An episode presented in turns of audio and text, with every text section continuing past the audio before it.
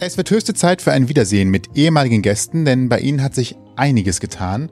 Und in dieser Folge sprechen wir wieder über eines der wahrscheinlich beliebtesten Getränke. Ob als Frühstücksbegleiter, kleiner Wachmacher für zwischendurch oder als Klassiker zum Kuchen am Nachmittag. Richtig, es geht um den Kaffee. Vor über knapp zwei Jahren haben wir mit unserem Lieblingskaffeeröster hier in Köln gesprochen und ihn kennengelernt und seitdem ist viel passiert.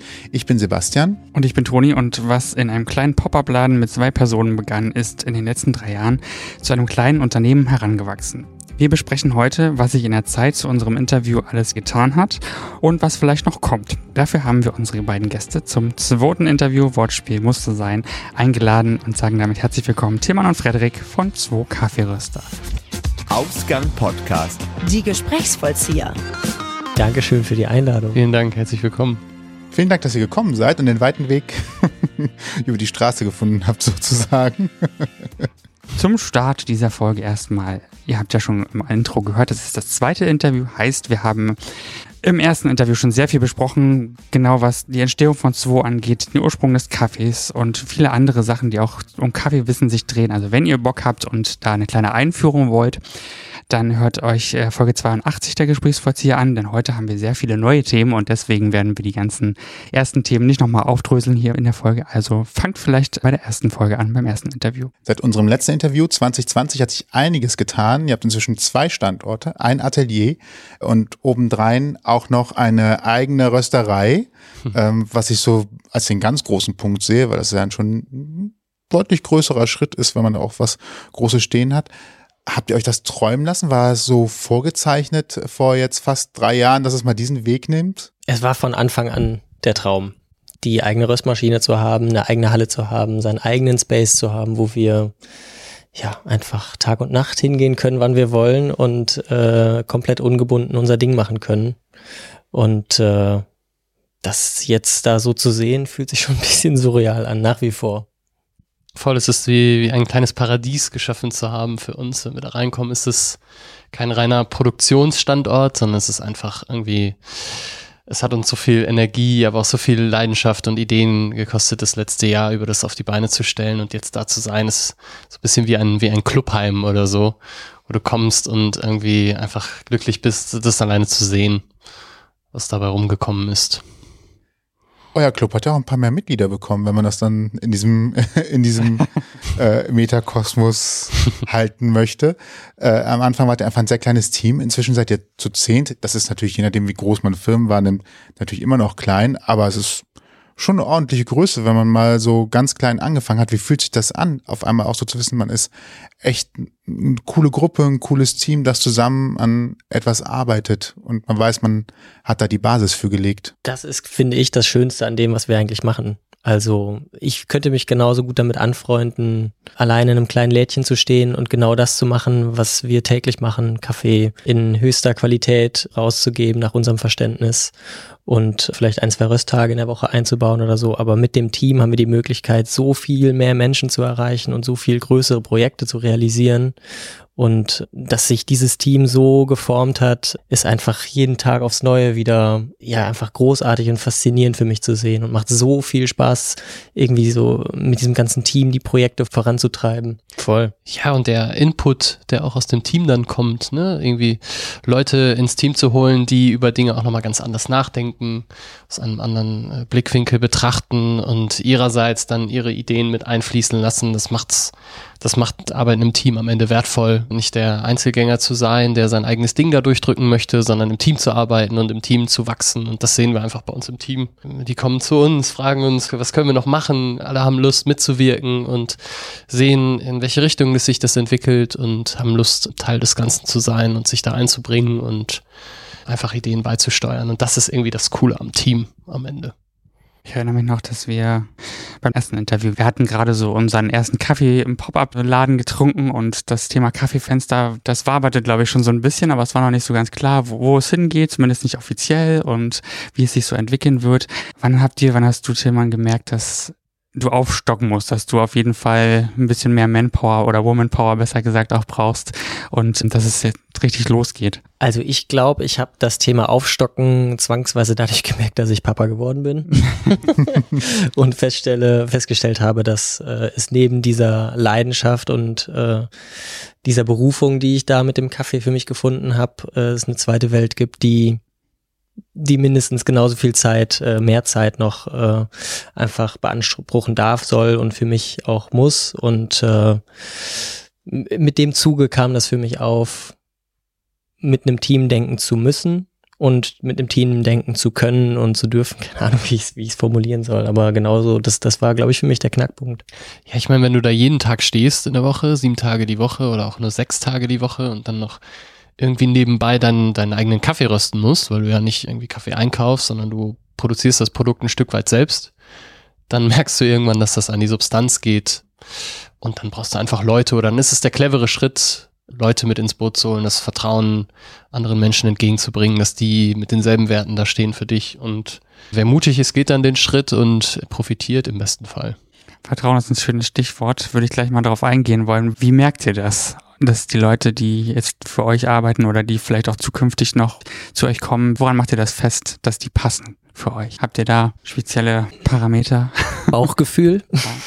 Also das Größte ist das Bauchgefühl. Der Eindruck, Gespräche mit den Leuten vorher, auf ein Bierchen, auf ein Käffchen, wie auch immer. Und ich glaube, da merkt man ganz schnell, ob man auf einer Wellenlänge ist oder nicht. Ja, also wir haben bisher immer das Glück gehabt, wir, wir mussten noch nicht ausschreiben oder so, sondern die Leute sind auf uns zugekommen und zeigen ein gewisses Interesse an, an dem, was wir machen, aber auch an den Ladenkonzepten, die wir haben, die so ein bisschen spezieller sind vielleicht. Und damit ist der erste große Schritt eigentlich geschafft, das Interesse der Leute für uns zu arbeiten, für dieses Konzept zu arbeiten. Und dann geht es nur noch darum, passt es menschlich, passt es ins Team, ist das Interesse für Kaffee wirklich so tief, wie man es vielleicht im ersten Moment vorgibt oder so.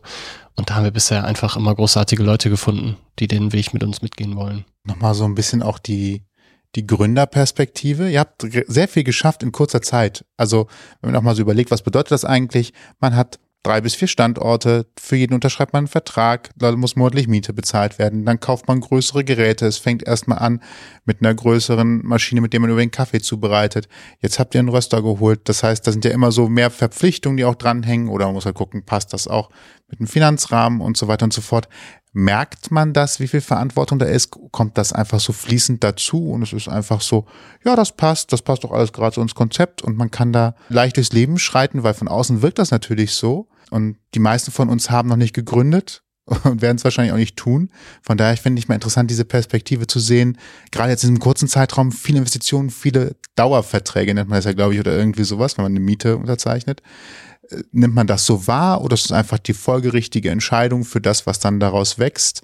Wie fühlt sich das als Gründer an? Wie geht man das an? Wie viel denkt man darüber nach? Ja, auch da fühlte sich bisher jedes einzelne Projekt einfach richtig an und fühlte sich so an, als würde dieses zum richtigen Zeitpunkt kommen. Und ja, auch diese Verantwortung, die geht nicht spürlos an mir vorbei. Ich merke das auch, dass ich manchmal nachts wach liege und so denke, ey krass, jetzt gerade drehen sich fünf Karussells gleichzeitig und irgendwie muss ich gucken, dass die sich morgen auch noch drehen. Und dafür ist es nicht nur cool, also nicht nur cool, ein großartiges Team zu haben, wo ich jedem Einzelnen, jeder Einzelnen vertrauen kann, dass diese Karussells sich so drehen, wie sie, wie sie sich jeden Tag drehen. Aber auch äh, Gesprächspartner haben, zu haben mit Freddy, Gesprächspartner mit Christian gehabt zu haben und auch mit meiner Frau zu haben, diese Themen einfach immer wieder, ja, durchzugehen und zu überlegen, welche Schritte machen als nächstes Sinn oder ne, wie ist das gerade alles cool, so wie es ist und so. Ja, und ich glaube, es ist getrieben von der Überzeugung, dass das, was wir machen, äh, Anklang findet und, und funktioniert. Und wir wollen die nächsten Schritte gehen, wir wollen ähm, das Projekt weiterentwickeln und sehen auch schon klare nächste Schritte und freuen uns dann, wenn sich die Möglichkeiten ergeben, diese Schritte auch zu gehen. Und dann ist es voll mit Begeisterung und Enthusiasmus, das dann auch einfach zu machen. Und klar kommt dann manchmal die Verantwortungsgedanke, wie, wie stemmt man das, weil es ist dann nicht einfach dann machen und dann läuft es von alleine, sondern man braucht schon ein Konzept dafür, dass es dann auch funktioniert. Aber da sind wir beide Realist genug und nicht einfach nur Optimisten, sondern auch Realisten, dass wir wissen, okay, Begeisterung ist gut, aber wir, wir brauchen auch einen Plan, ähm, nachdem das dann auch am Ende funktioniert. Und das klappt bisher so Voll Klingt auch alles gut. Ich wollte das gar nicht negativ machen, sondern wenn ich jetzt da stünde, angenommen, ich wäre jetzt in seiner Situation 2020 und mir würde jemand sagen, du hast übrigens in den nächsten drei Jahren vier Mietverhältnisse, kaufst eine Röstmaschine und übrigens nebenbei noch ein paar Angestellte, dann hätte ich, glaube ich, gesagt, ja, das mache ich im Leben nicht.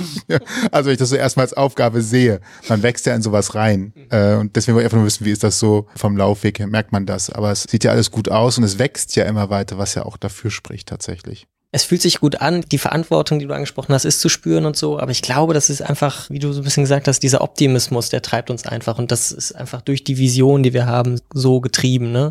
Dass wir in diesem ganzen Ding so viel mehr sehen als das, was wir was wir am Anfang gemacht haben und wir sehen auch jetzt gerade viel mehr als das, was wir im Moment machen und, und das treibt uns täglich so an, weil wir so viele Möglichkeiten sehen im Café Ursprung und, und auch hier einfach was noch Größeres auf die Beine zu stellen, weil da viel Potenzial ist. Ah, Es ging ja so tollen Teasern, aber kann man ja schon mal sagen, Achtung, es ist fast ein Spoiler. Ja, es ist, es fühlt sich so an, dass in jedem Bereich, den wir so irgendwie betreiben, wir noch nicht, noch nicht da sind, wo wir eigentlich hinwollen. Also wir sind, wir haben auch immer so ein bisschen eine Unzufriedenheit, dass, dass wir nicht noch schon einen Schritt weiter sind, vielleicht, ne? Oder wir sehen vor unseren Augen, wo wir gerne mal wären und wo wir noch besser werden wollen und ja, wo wir mehr Impact schaffen wollen beispielsweise. Und wenn sich dann Gelegenheiten geben, dann nehmen wir die gerne an, weil wir sagen, okay, wir sind nicht zufrieden mit dem, was wir haben, sondern wir würden gerne auch noch weitere Schritte gehen, weil es einfach Spaß macht, auch jeder Schritt, den wir bisher gegangen sind. Gewachsen ist neben all dem Physikalischen, was wir jetzt schon hatten und auch den Mitarbeitern, die da sind, auch die Homepage zum Beispiel. Es gibt einen Online-Shop, es gibt jede Menge Kaffeefachwissen. Dazu bietet ihr auch online und auch in den Läden sieht man's Schulungen, Cuppings, Workshops an, alles rund um Kaffee. Wie seid ihr auf die Idee gekommen, das so weit auszubauen, auch nach außen zu tragen, zu zeigen, die Workshops und die Schulungen auch anzubieten? Das ist ja ein riesenbreit gefächertes Angebot zum Thema Kaffee. Ja, also angefangen damit, wir hatten es noch nicht. Wir hatten, Das ist ein guter wir hatten eine Webseite, ja, aber wir haben nicht viel Fokus drauf gehabt, sondern uns um die Läden gekümmert und versucht, erstmal hier diese Lokalität auf die Beine zu stellen.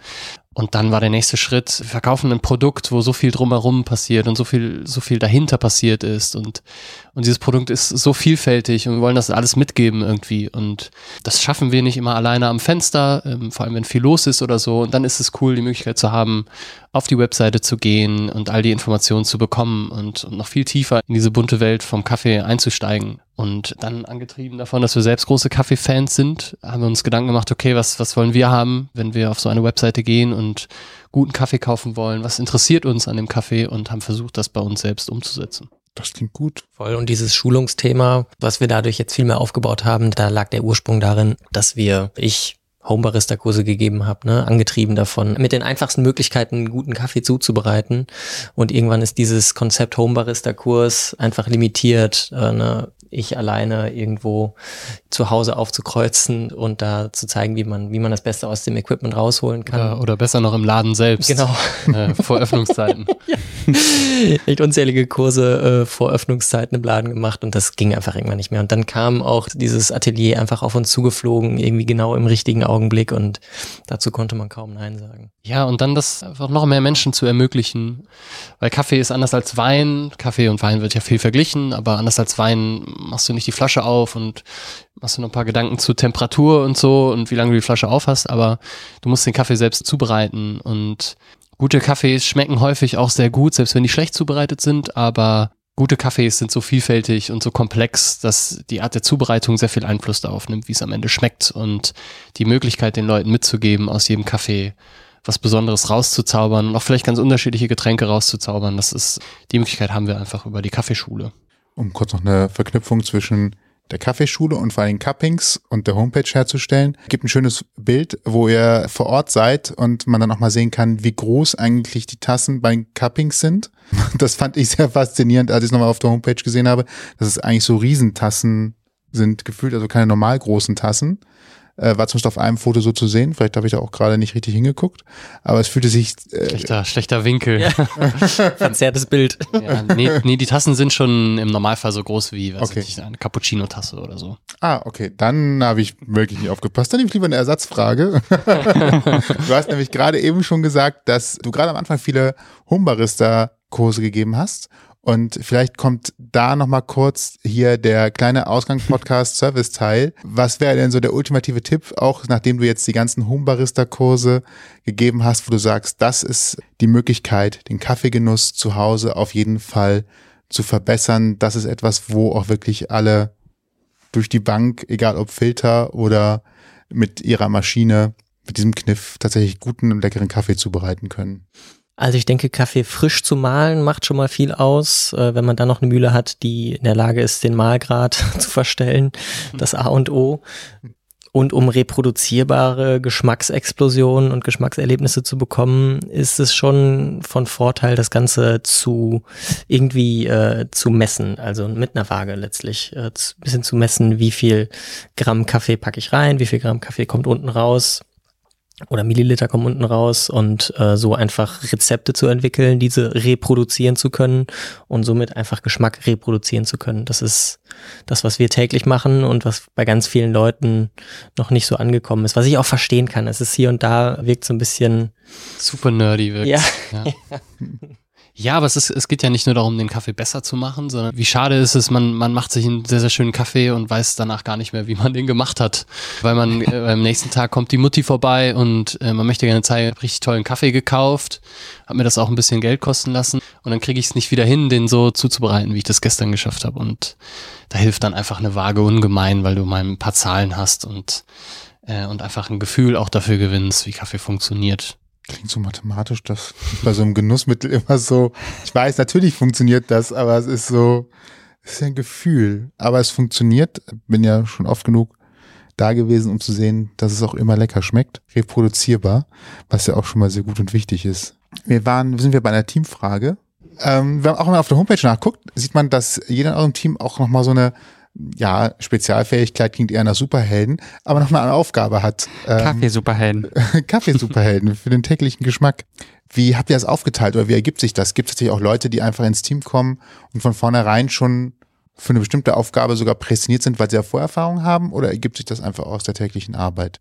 Sowohl als auch. Also eine Lucy ist ins Team gekommen mit wahnsinnig viel Vorerfahrung im Specialty Coffee Bereich, hat vorher in, in Dortmund in einem Wahnsinns-Café, in einer Rösterei gearbeitet und so viel äh, Wissen mitgebracht, um bei uns einfach auf einer Qualitätsebene direkt ganz viel voranzubringen auch. Und bei anderen Leuten ergibt sich das irgendwie so im, im Laufe der Zeit, ne, dass wir Gespräche führen und irgendwie die Interessen äußern, dass, keine Ahnung, ein Jan Bock hat, sich wissenschaftlich mehr mit dem Thema Kaffee auseinanderzusetzen und super geile Blogartikel schreibt. Äh, weiß auch nicht, das ist. Ja, so, so ein Café zieht verschiedenste Menschen an mit verschiedensten Fähigkeiten und Manchmal sieht man es sofort, wo die Leute irgendwie gut zu gebrauchen sind. Du hast gerade das Beispiel Lucy gehabt, einfach mit ihrem großartigen Kaffeewissen, konnte uns an vielen Stellen auch nochmal was beibringen. Und anderen Leuten sieht man das im Laufe der Zeit an, die sich entwickeln oder so. Wir haben auch irgendwo mal angefangen als Barista-Aushilfe und haben dann mehr Interesse dafür entwickelt und so sehen wir es auch bei unserem Team, bei einzelnen Leuten, was daraus entwickeln kann. Und dann versuchen wir irgendwie jeden da eine Position zu geben oder da einzusetzen, wo wir glauben, wo die Person für uns einfach groß, großartig ihre Fähigkeiten ausspielen kann. Und weil wir auch glauben, dass das am Ende auch den Leuten am meisten Spaß macht, da zu arbeiten, wo sie sich auch gut, gut wiederfinden, sich gut sehen. Und wir sind super froh darüber, dass die Leute Bock haben, Verantwortung zu übernehmen und über diesen äh, Barista-Job hinaus eben auch andere Aufgabenbereiche abzudecken. Also das ist für uns total großartig zu sehen. Ne? Auf eurer Homepage findet man unter einfach richtig lecker das Thema Transparenz und wird dann nochmal besonders hervorgehoben. Wieso ist das Thema wichtig? Den Kaffee kriegt ihr bei euch am Fenster. ist doch transparent genug, oder nicht? Transparenz hat, finde ich, irgendwie zwei Charakter. Einmal Charakter, wir trauen uns zu zeigen, also so, so eine Art Qualitätscharakter, wir trauen uns zu zeigen, wo der Kaffee herkommt, ähm, oder sind auch stolz drauf, zeigen zu können, wo der Kaffee herkommt. Ähnlich wie beim Wein wieder, wenn ich genau weiß, welcher Winzer den Wein angebaut und verarbeitet hat, dann ist die Wahrscheinlichkeit hoch, dass die Qualität auch höher ist. Ähm, und der zweite Aspekt ist einfach, wer bekommt was entlang der Wertschöpfungskette, die beim Kaffee unfassbar komplex ist, über verschiedene Kulturen hinweg rund um den Globus. Sehr schwer zu durchschauen, für jedes Land dann wieder sehr speziell, sehr eigen. Und Transparenz ist das, wo wir sehen, oder das, was wir umsetzen wollen für all unsere Kaffees, wo wir sehen, da haben wir einen Mehrwert von, wenn wir wissen, wer was bekommt und wer welche Steps macht entlang der Kette, aber auch unsere Kunden, dass sie mit einem guten Gewissen den Kaffee einkaufen können. Mhm. Auch wenn wir nicht viel äh, wiederholen wollten, da vielleicht auch wirklich nochmal der Hinweis, im Gegensatz dazu, wenn ich normalerweise auf einer Kaffeepackung gucke, wo ich es normalerweise kaufe und vielleicht Glück habe und hinten drauf steht, aus welchem Land sie kommt, könnt ihr nicht nur sagen, aus welchem Land sie kommt, sondern auch ziemlich genau, von welcher Plantage dieser Kaffee speziell kommt. Und ihr kennt die Bauern auch. Auch das findet man ja tatsächlich auf eurer Homepage. Ihr fahrt da auch hin. Ja, großes Anliegen, auch wieder so zwei Seiten, ne? Mal ökologisch betrachtet ist es sicher nicht alles perfekt, wenn man diese weiten äh, Flüge macht, aber wir sehen großen Mehrwert darin, Auge in Auge unsere Produzenten und Produzentinnen kennenzulernen, äh, mit denen im Austausch zu sein. Ne? Wenn man da irgendwie jetzt vor, vor knapp zwei Monaten in Guatemala, die Menschen, äh, die, die gehen nicht einfach so ins Internet und äh, skypen kurz mit dir und, und, tauschen sich aus, sondern da, man muss den Menschen entgegenkommen und gleichzeitig ist ein persönliches Gespräch immer noch was anderes als ein Gespräch über irgendein Medium und da sehen wir großen Wert drin, die Menschen deswegen auch zu besuchen. Wir kommen zu kleineren, lockeren Auflockerungen, obwohl es schon sehr locker ist, zu einem kleinen Assoziationsspiel. Es nennt sich Mein Wort, dein Wort. Und das Spiel geht ganz einfach. Wir sagen euch ein Wort und ihr könnt mit einem Wort, einem Satz, einer Geschichte, wir haben keine zeitliche Begrenzung, außer noch die Stunde, die noch auf der Karte frei ist, darauf antworten. Und der erste Begriff lautet Fünf Sterne. Fünf Sterne? Mhm. Ja. Wir haben fast nur fünf Sterne Bewertung bei uns in unserem Laden Oh hier ja. auf Google. Bam!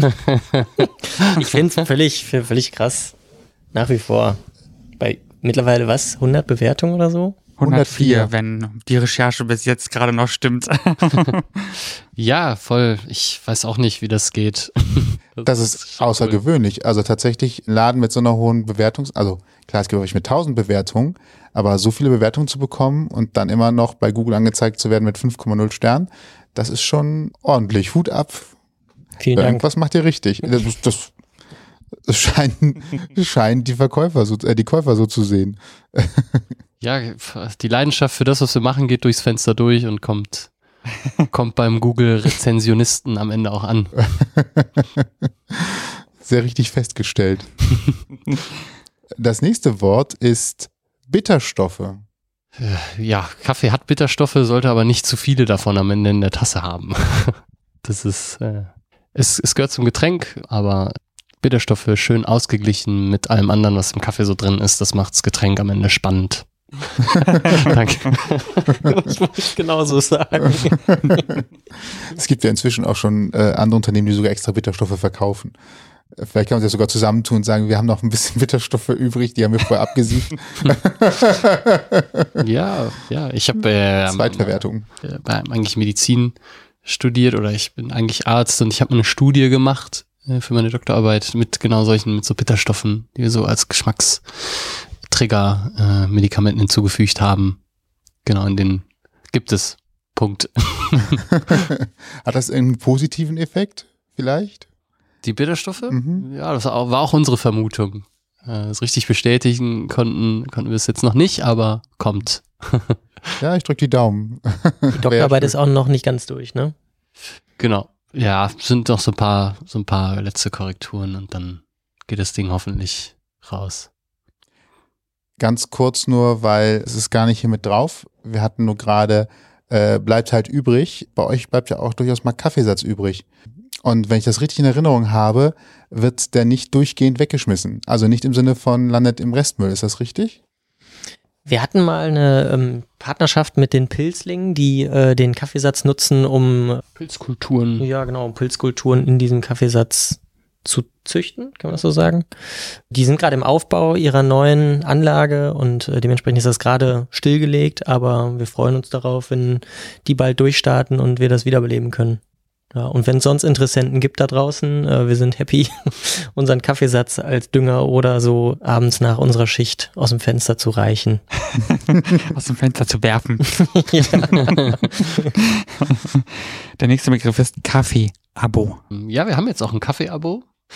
Das haben wir jetzt seit vielleicht ein Dreivierteljahr oder sowas. Und es gibt immer mehr Leute, die sich für sowas interessieren und so ein bisschen ihre Treue zeigen wollen mit einem Kaffee-Abo. Und wir honorieren das am Ende auch mit Rabatten. Und ja, that's it. Wird auch versandt an diejenigen, die nicht persönlich vorbeikommen können, ne? Genau. Also in erster Linie war es für, für solche Geschichten gedacht mit Versand. Jetzt haben wir es ausgeweitet auf lokale Abholungen. Ähm, genau, weil wir alle, alle Leute belohnen wollen, die uns die Treue halten und immer diese Bestätigung. Ja, was soll ich dazu Ja, cool. sagen? Ja, was, äh, Dann der letzte Begriff, Stillstand. Stillstand. Fühlt sich irgendwie falsch an. also ich glaube, ne, was heißt fühlt sich falsch an, das ist falsch gesagt. Äh, Stillstand ist genau das, was wir in den letzten drei Jahren zu 0% erlebt haben. was wir uns manchmal auch gewünscht haben. Ja, voll. Also muss ich schon sagen, äh, hier und da denke ich manchmal, boah, jetzt wäre geil, mal eine Minute durchzuatmen.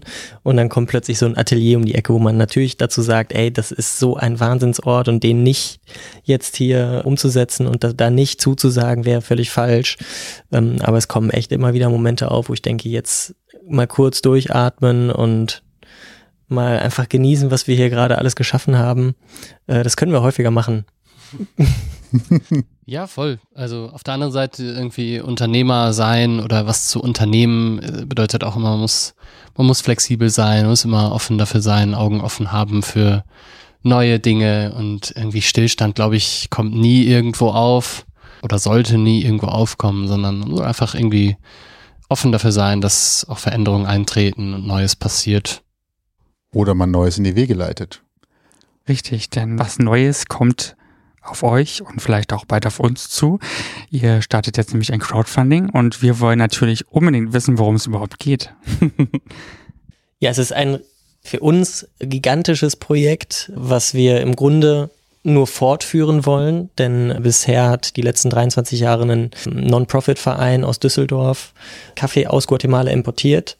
Und der Import steht in diesem Jahr zum ersten Mal, man kann einfach sagen, vor dem Aus, weil der Verein nicht äh, in der Lage ist, diesen Kaffee zu importieren und somit einfach die Farmer, die diesen Kaffee produzieren, diesen Kaffee sonst auf dem lokalen Markt zu viel, viel geringeren Preisen verkaufen müssen. Und spätestens nachdem wir vor Ort waren und die Farmer, Farmerinnen kennengelernt haben und die, die ganzen Hintergründe hinter diesem Projekt kennengelernt haben, war uns das ein großes Anliegen, dieses Erfolgsprojekt vom Verein fortführen zu können. Und jetzt wollen wir gerne unseren Teil dazu beitragen, diesen Container möglich zu machen. Und äh, weil wir selber die finanziellen Mittel nicht dafür haben, war unsere Idee, das mit einem Crowdfunding auf die Beine zu stellen.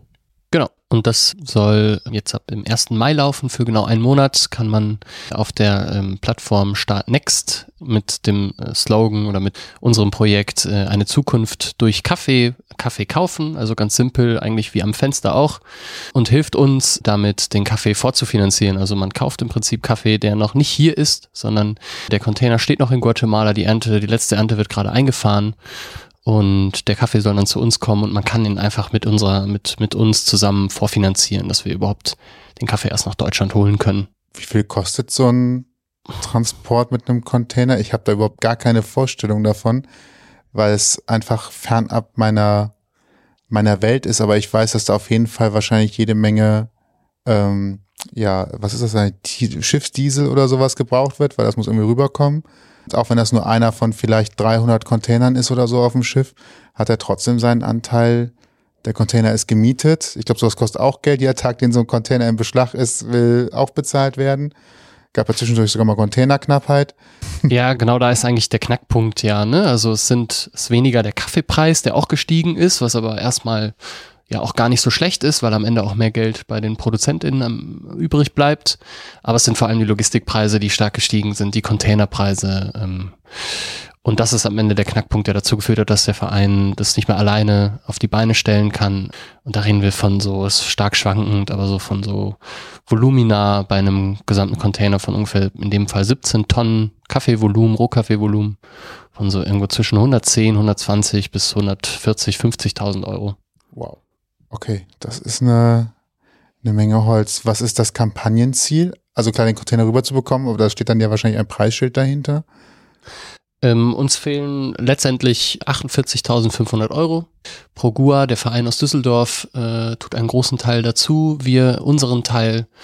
Und uns fehlt dann diese Summe, um den Container dieses Jahr auf die Beine zu stellen. Und das versuchen wir durch eine Vorfinanzierung letztendlich mit der Hilfe derjenigen, die dieses Projekt cool finden, auf die Beine zu stellen.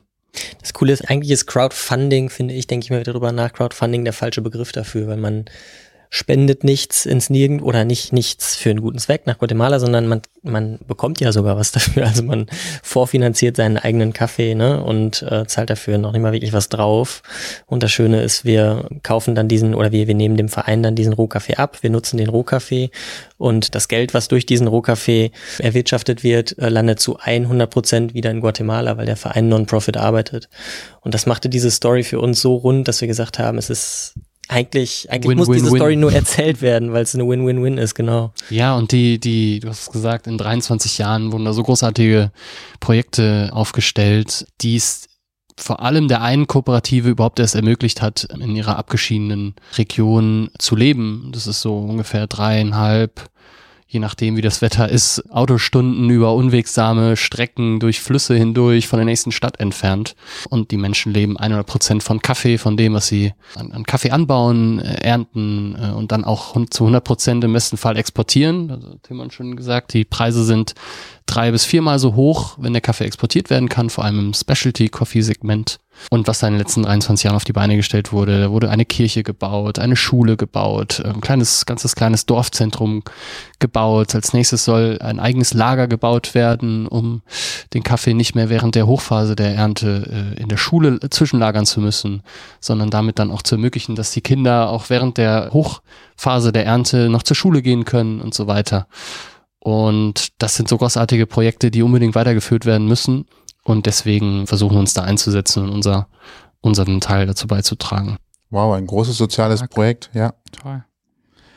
Ähm, vielleicht dann nochmal als kleine Zusammenfassung. Also, wir brauchen 48.500 Euro. Ähm, mit diesen 48.500 Euro wird quasi ein Anteil am Kaffee gekauft oder der Transport Einfach- bezahlt oder Genau, es wird einfach, der, der Kunde kauft einfach seinen Kaffee, ganz normal. Und ähm, dadurch gewinnen wir ein, eine große, diese Summe an Liquidität im Prinzip und können ähm, den Container bezahlen und den Rohkaffee natürlich auch bezahlen. Und dann kommt er hierher und wir rösten den Kaffee und dann geht er raus an den Kunden. perfekt. Das heißt also, entweder haben wir sehr viele Einzelkunden, die sich jeder irgendwie, keine Ahnung, 20 Kilo als drei Monatsvorrat, wobei ich gar nicht weiß, wie groß eigentlich mein Vorrat, also mit 20 Monaten komme ich länger als drei Monate, glaube ich, weiß ich gerade nicht. Dafür haben wir ein neues Produkt angelegt im Crowdfunding. Wir haben, also da haben wir uns auch viel Gedanken gemacht, ne, dass es sicherlich viele Leute gibt, die Bock haben, sich eine Tüte Kaffee zu kaufen, vielleicht ein Kilo für 30, 35 Euro, was auch eine meiner Meinung nach coole Summe ist, zu fanden oder irgendwie aufzubringen. Aber es gibt sicherlich auch Leute, die Bock haben, ein bisschen mehr Geld in die Hand zu nehmen, oder hoffe ich zumindest, Leute, äh, die Bock haben, mehr in die Hand zu nehmen, um dieses Projekt zu supporten. Und unsere Idee war das mit Baumpatenschaften umzusetzen, dass man sozusagen ein Baumpate wird, ein Kaffeebaumpate, Patin und somit letztlich Kaffee von diesem Baum oder Kaffee als Abo-Version bekommt. Beispielsweise in der L-Version haben wir, glaube ich, gesagt, gibt's jeden Monat äh, ein Kilo Kaffee für ein Jahr und das auch in einer kleineren oder größeren Variante. Das klingt doch toll. Finde ich auch. Ich bin sofort dabei. Wo, wo muss ich bestellen? Und wir haben, und wir haben noch zusätzliche kleine Idee. Das ist jetzt, damit nehmen wir natürlich auch Geld ein, was wir dann wiederum erstmal in den Container stecken, aber wir haben auch die Idee vor Ort geschmiedet, mal neben unserem Exporteur, der für uns so der primäre Ansprechpartner vor Ort ist und der das alles managt, dass der Kaffee hierher kommt, auch mal ein, eine Produzentin oder einen Produzenten der Kooperative Adiba in dem Fall nach Deutschland zu holen, denen mal die andere Seite der Wertschöpfungskette zu zeigen. Es ist beim Kaffee halt einfach äh, Viel zu einseitig. es ist viel zu einseitig. Wir haben die Möglichkeit, dahin zu fliegen und uns das alles anzugucken und die zu besuchen, aber für die unrealistisch, mal irgendwie überhaupt nur das eigene Land häufig zu verlassen oder die eigene Region mal, mal zu verlassen. Und, und dabei ist es so wertvoll, ähm, dass, dass auch die mal sehen, wie kommt der Kaffee, den sie produzieren, hier an? Was machen wir damit? Was, was ist unsere Aufgabe in der Wertschöpfung? Und ich glaube, für die das ist ein unfassbares Erlebnis und die Möglichkeit wollen wir gerne geben und da kann man auch uns unterstützen, indem wir einfach, äh, indem einfach jeder so einen kleinen Teil quasi von dem Reiseticket kaufen kann. Und dann wollen wir eine kleine Promo-Tour machen, wir wollen einen kleinen Vortragsabend gestalten nächstes Jahr mit dem Produzenten, mit unserem Exporteur über so Kaffeeanbau in Guatemala, über das Leben auf der Finca Buenos Aires, der Kooperative Adiba, aber auch so eine kleine Promo-Tour machen für andere Restereien, ähm, einfach mal in Austausch zu gehen mit einem Produzenten vor Ort. Und man muss nicht immer direkt bis nach Guatemala fliegen, um die Leute kennenzulernen, sondern die Leute lernen uns auch mal hier kennen. Und da sehen wir einen großen Mehrwert drin, das einfach mal zu machen und einfach mal auszuprobieren. Großartig. Mega. Okay, also, ihr könnt nicht nur Kaffee kaufen und damit quasi vorweg mit eurem Geld finanzieren, dass der Kaffee überhaupt hier ankommen kann, sondern obendrein auch noch euch daran beteiligen, ein Ticket von jemandem mitzufinanzieren, der dann überhaupt die Lage hat, sich mal anzusehen, wie wir hier den Kaffee trinken und obendrein auch noch selber zu erfahren, wie eigentlich Kaffeeanbau funktioniert von jemandem, der von da kommt und uns das hier erzählen kann. Eine so großartige Win-Win-Win-Situation. Alle Informationen start next. Wonach suche ich da? Wisst ihr das? Eine Zukunft durch Kaffee heißt unser Projekt. Eine Zukunft durch Kaffee. Na sicher. Wird äh, sowieso auch in die Shownotes kommen und in den Blogpost zur Sendung. Also müsst ihr euch jetzt nicht unbedingt merken, aber nicht vergessen, in den Blogpost zu schauen. Wir werden natürlich alles verlinken dazu. Großartige Idee auf jeden Fall. Haben wir irgendwas vergessen? Ich äh, war, war ja jetzt gerade schon überrascht, dass das noch on top mit dem Ticket oben rauf kam, was ich menschlich sehr toll finde, weil es äh, quasi, äh, ich glaube, das ist aus deren Perspektive natürlich so eine Once-in-a-Lifetime-Geschichte, zeigt übrigens auch jedem von uns nochmal, wie privilegiert wir sind, einfach mal irgendwo hinzufahren Ja. und das eigene Land verlassen zu können. Und bei uns kann selbst schon mal eben so ein Trip in die Niederlande mal eben gemacht werden, ohne dass ich ihn groß vorbereiten muss. Äh, wie viel Aufwand das vielleicht für andere bedeutet, weil sie auch in der Produktion dann ausfallen, nicht da sind oder als Vater, Mutter nicht da sind oder sowas. Von daher sehr schön, dass das ermöglicht wird. Hatten wir noch in dem Bereich was vergessen, wo ich gerade so umschweifend ausgeholt habe? Also von meinem Gefühl ist zum Crowdfunding alles erzählt. Wir ähm, haben nicht das Gefühl, da eine riesengroße Promotion, äh, Werbenummer äh, erzählen oder, oder auffahren zu müssen, weil sich diese Story eigentlich von alleine erzählt, ist unser Gefühl. Ja. Und ähm, wenn sich das bewahrheitet, hoffen wir, diesen Container realisieren zu können. Wir rufen die Lokalzeit schon mal an. Radio Ich Köln. wollte gerade sagen, ja. Ah, das ist Ich habe da Kontakte. das ist echt schön. Ja, und es, und es soll auch ein bisschen vielleicht auch Startschuss sein für uns, noch mehr diesen Gedanken Impact durch Genuss zu verfolgen, noch mehr Wert darauf zu legen. Wir, also wir legen Wert darauf, wo unser Kaffee herkommt, aber noch intensiver das Feld zu bearbeiten.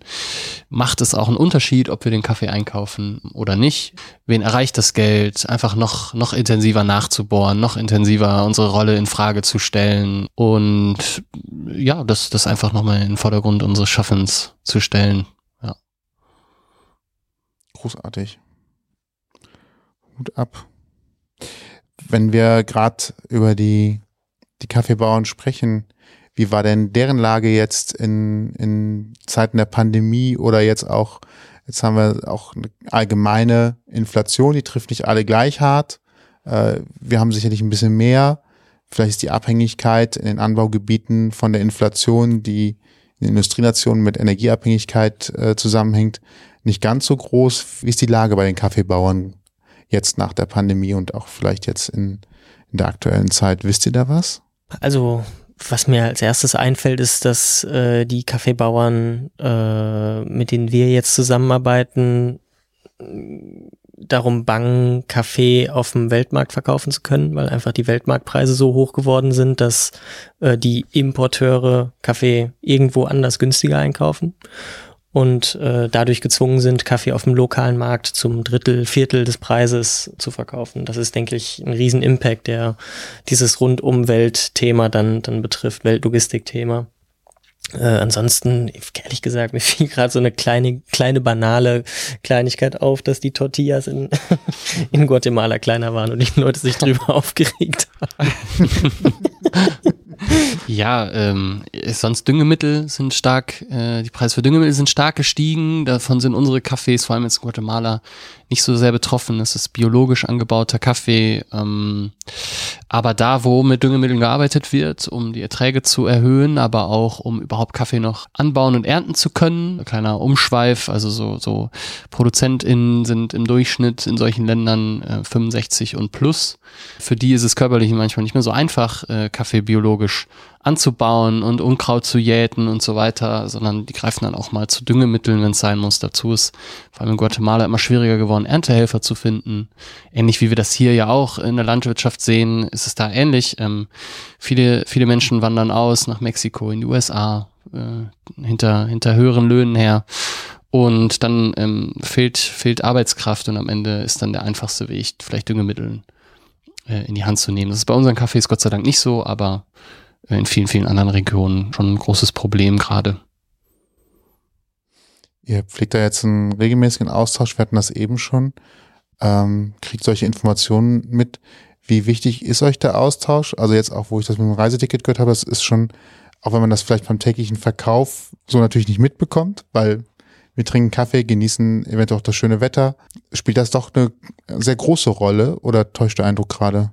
Das ist doch schon dieser direkte Austausch mit den Kaffeebauern hat eine prominente Rolle. Ja, wir hätten sie gerne noch prominenter. Muss das so ein bisschen differenziert betrachten. Jetzt in Guatemala beispielsweise von einem Kaffee, den wir beziehen, da arbeiten so 60 Familien mit. Also da hat man schwer Kontakt nur zu einer Person, sondern dann gibt's meistens eine Person, die ist dann im direkten Austausch mit uns und darüber sind wir im Austausch mit mehr oder weniger allen anderen das ist dann in anderen Ländern anders. Da gibt es dann größere Produzenten, dass man dann direkter im Austausch mit dem Produzenten selbst am Ende. Das versuchen wir mehr und mehr umzusetzen, in direkten Austausch zu gehen. Das ist auch mal ein bisschen Sprachbarriere, kommt auch dazu natürlich. Jetzt in Guatemala mit dem Spanischen haben wir uns ziemlich durchgekämpft gemerkt, okay, wir kommen zurecht, wir können mit den Leuten sprechen, aber uns reicht es nicht. Und da mit mehr Spanisch, mit mehr Zeit hoffentlich auch, kommen wir da näher und näher ran. Und direkter Austausch ist das, wo wir hinwollen was wir auch gerne dann ausweiten für alle anderen Cafés ausweiten wollen. Wie weit kommt man mit Spanisch? Ist Spanisch da die Sprache oder ist das so ein Mischmasch? Ja, Spanisch ist die Sprache, damit kommt man, würde ich sagen, in Guatemala in den aller, allermeisten Regionen sehr, sehr weit, dass man jetzt irgendwie eine indigene Maya-Sprache da sich drauf schaffen muss, weiß ich nicht, halte ich nicht für, nicht für realistisch. Ja, ja. Nicht für die Cafés, die wir einkaufen. Genau, Spanisch funktioniert, wobei äh, die ProduzentInnen unter sich sehr viel in verschiedensten Maya-Sprachen sprechen. Mit uns ist eigentlich Spanisch, funktioniert sehr gut. Was ich noch interessant fand, auf einer Plantage arbeiten dann 60 Familien oder wie muss ich mir das vorstellen von dem Gefüge her. Es war für mich gerade auch noch mal so ein bisschen eine Überraschungsinfo am Rande. ja, in Guatemala beispielsweise, aber auch in vielen, vielen anderen Ländern, Mittelamerika, aber auch weltweit sind ProduzentInnen, kleinere ProduzentInnen halt in Kooperativen organisiert, also ein Zusammenschluss von mehreren Bauern, Bäuerinnen, Gott sei Dank mittlerweile auch Bäuerinnen, ähm, und äh, die arbeiten dann alle zusammen. Jeder ähm, erwirtschaftet, erwirtschaftet seinen Kaffee, trägt den zum großen Ganzen bei und dann wird der im Großen und Ganzen verkauft im Prinzip. Und ja, und davon lebt die ganze Familie. Ne? Was, jeder hilft damit. Ich glaube, das kennen Landwirtschaftsleute hier in Deutschland genauso. Das ist dann am Ende doch auch ein Familienbetrieb, wo jeder mal mit anpackt, wenn es knackig wird zur Ernte oder so. Und so ist es da natürlich nicht anders auch.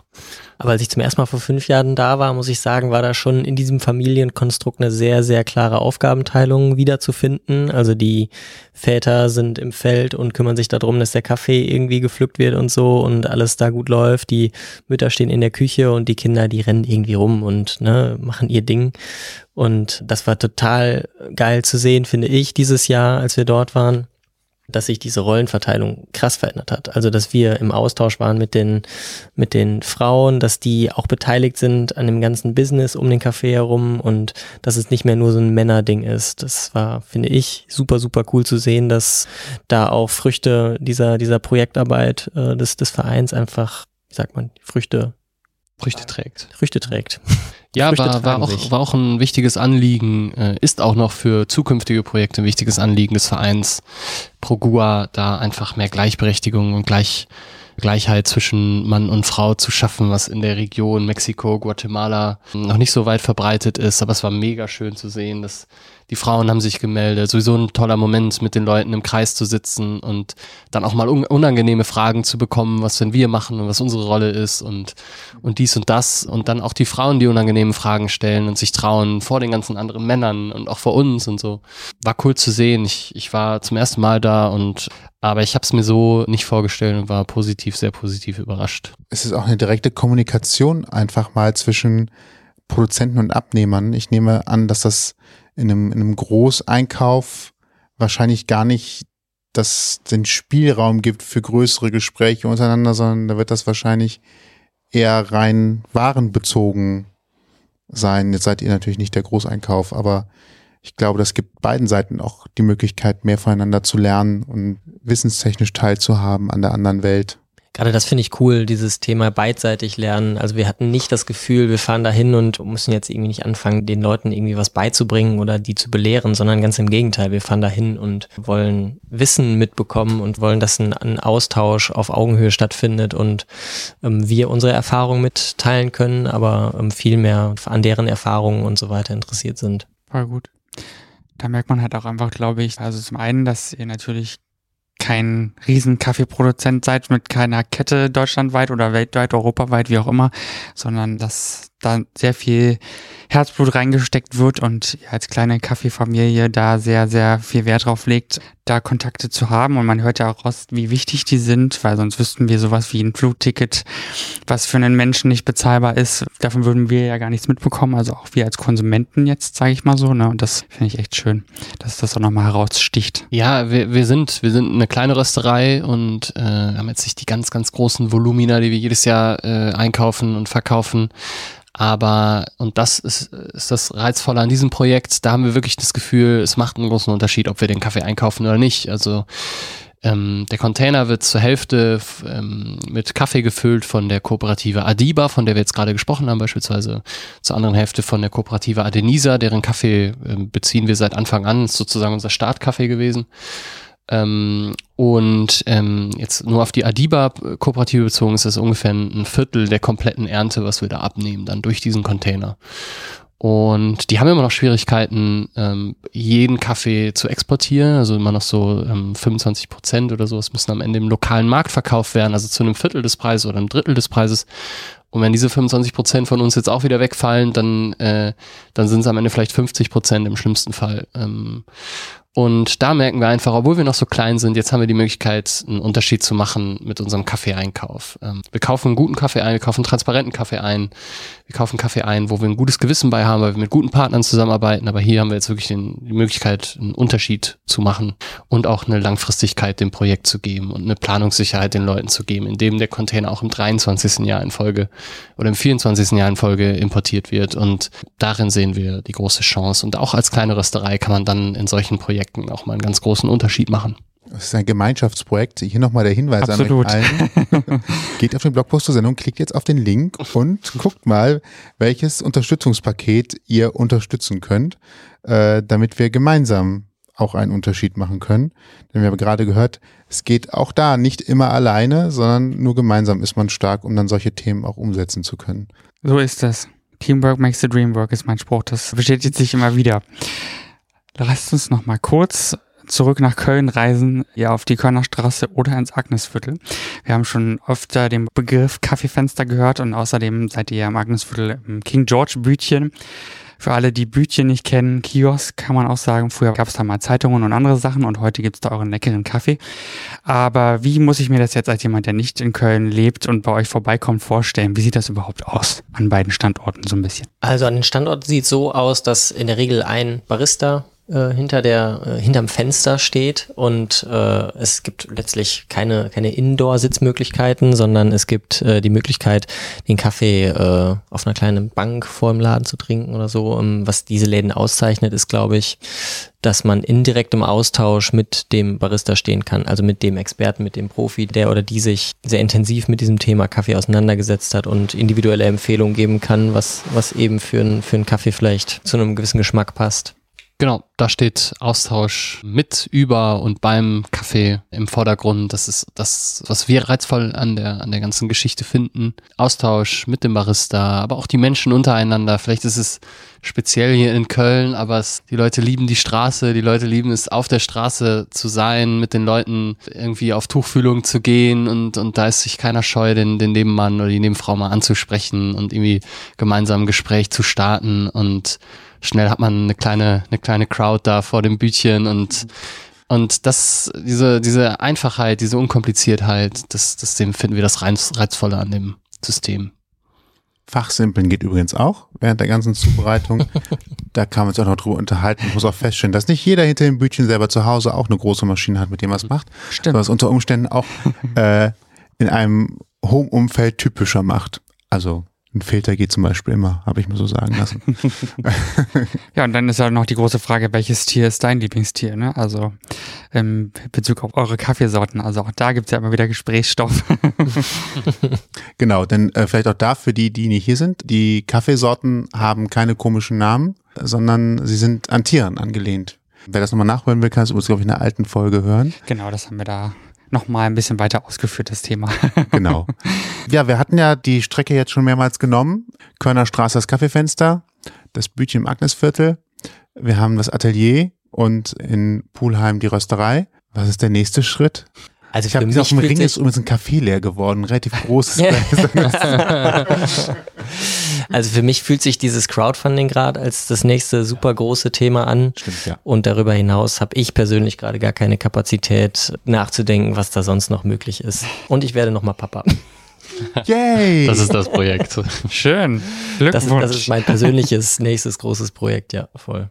Ach, ich glaube, das nächste Projekt steht schon vor der, vor der Tür da vorne und wartet nur darauf, rein, reingebeten zu werden. Aber also wir haben, wir haben viele Ideen, viele Dinge, die wir gerne nochmal umsetzen wollen. Und wenn der Moment sich ergibt, dann schlagen wir zu. Ja, und die Erfahrung sagt ja irgendwie auch immer so ein bisschen aus dem Leben, wenn man nicht drauf wartet, kommen die Dinge eh von, naja, mehr oder weniger alleine. Ne? Deswegen ist es, glaube ich, ganz cool, wenn man eigentlich nicht alles komplett durchplant. Bisher kam alles uns zugeflogen, so wie es jetzt ist. Und es ist total angenehm, da nie das Gefühl gehabt zu haben, wir müssen irgendwas hinterherrennen, sondern wie gesagt, die, die Dinge kamen auf uns zugeflogen. Und ich glaube, mein Gefühl ist, dass wir weiter genau in diesem Spirit arbeiten und leben wollen. Es ist alles cool, so wie es ist. Wir sind mega happy. Und wenn ein nächstes Projekt ansteht, dann und das irgendwie sich gut anfühlt, dann haben wir Bock, das auch möglich zu machen. Cool. In zwei Jahren sprechen wir uns wieder. Ich wollte gerade sagen, wenn die Entwicklung so weitergeht, dann bin ich mal gespannt, was in zwei Jahren auf uns zukommt, woran ihr heute auch noch nicht mal im Traum gedacht habt. Wir reden gerade nur von einem Container und wer weiß, was in zwei Jahren ist. Schauen. So, jetzt der ganz wichtige Teil. Nochmal alle Kontaktmöglichkeiten, eure Homepage und natürlich auch nochmal der Hinweis auf den Link zum Crowdfunding. Wie kann man euch erreichen, finden, wiedersehen? Also live und in Farbe in Ehrenfeld, Köln, in der Körnerstraße 73, im Agnesviertel, direkt am Ebertplatz, Sudermannplatz, im King-Georg-Bütchen, in unserer Kaffeeschule. Äh, buchbare Kurse auf der Webseite 2kaffee mit 2 o.de und immer mehr auch in unserer Rösterei. Und was nicht live und in Farbe ist, hast du vielleicht Lust zu rappen. Ja, und nicht live und nicht, doch auch in Farbe auf der, auf der Webseite einfach. Wir machen viel, versuchen da viel Informationen mitzugeben. Kann man alles finden über uns. Entdeckt hier und da vielleicht was Neues über Kaffee. Und vielleicht kommt auch nochmal irgendwas anderes dazu, wo man uns dann auch nochmal live und in Farbe oder halb live oder wie auch immer sieht. Mal schauen. Instagram ist so halb live vielleicht. ne? Instagram ist noch halb live, findet man uns auch unter 2 Kaffeeröster. Da findet man so ein bisschen, was wir sonst so machen, was wir so, was wir so den Tag übertreiben und was wir so äh, im Petto haben und kann auch immer sehen, was wir gerade so Neues planen und, und kriegt dann auf jeden Fall auch mit, wenn das nächste Projekt äh, die Tür reinrennt. Perfekt. Im Online-Shop gibt's einen leckeren Kaffee zu kaufen, auch nach Hause geliefert, wenn ihr nicht in Köln wohnt. Ein Kaffee-Abo könnt ihr abschließen, Kurse buchen und habe ich was vergessen, beim Rösten zusehen vielleicht auch bald wieder. Es gibt einen Rösttermin immer auf der Homepage. Sonnenslots kann man auch abrufen, wenn man das möchte. Also es, ist, es bleiben eigentlich keine Wünsche offen, würde ich Er jetzt kann den ganzen Tag mit uns verbringen. Sozusagen. Ja. Ja. Genau, also wenn ihr die Entstehungsgeschichte von Zwo nochmal mehr erfahren wollt, ich habe es ja schon eingangs erwähnt, Folge 82 der Gesprächsvollzieher, da könnt ihr nochmal alles Mögliche nachhören. Da sind wir auch ein bisschen tiefer ins Kaffeewissen eingegangen und und so weiter. Und falls euch diese Folge gefallen hat und ihr mehr hören wollt, dann findet ihr uns bei allen bekannten Streamingdiensten und überall, wo es Podcasts gibt. Wir freuen uns über eine 5-Sterne-Bewertung, zum Beispiel bei Spotify, aber auch bei Apple Podcasts. Und dort könnt ihr uns auch neuerdings ein Feedback geben. Bei Apple Podcasts schon immer, bei Spotify seit kurzem. Ein direktes, ja, unfassbar. Dort könnt ihr uns auch kostenlos abonnieren. Dann seht ihr die neueste Folge immer gleich in eurem Feed. Und wenn ihr eure Geschichte erzählen möchtet, schreibt uns einfach über mail.ausgangpodcast.de. Alle Infos dieser Folge könnt ihr auch nochmal im Blogpost zur Sendung nachlesen auf ausgangpodcast.de. Korrekt. Und uns bleibt nur noch zu sagen, ich bin Toni. Ich bin Sebastian. Und vielen Dank, Timon und Freddy, für eure Zeit. Vielen, vielen Dank euch. Schön war's. Danken euch und euch viel Spaß beim Bügeln, Geschirr abtrocknen Kaffee trinken. oder einfach im Zug nach Hause fahren. Bis zum nächsten Mal. Tschüss. Tschüss. Ciao, ciao. Ciao, ciao. Ihr habt Themenvorschläge, möchtet zu Gast sein oder habt Feedback, meldet euch per Instagram oder E-Mail bei uns. Alle Möglichkeiten und Adressen findet ihr auf ausgangpodcast.de.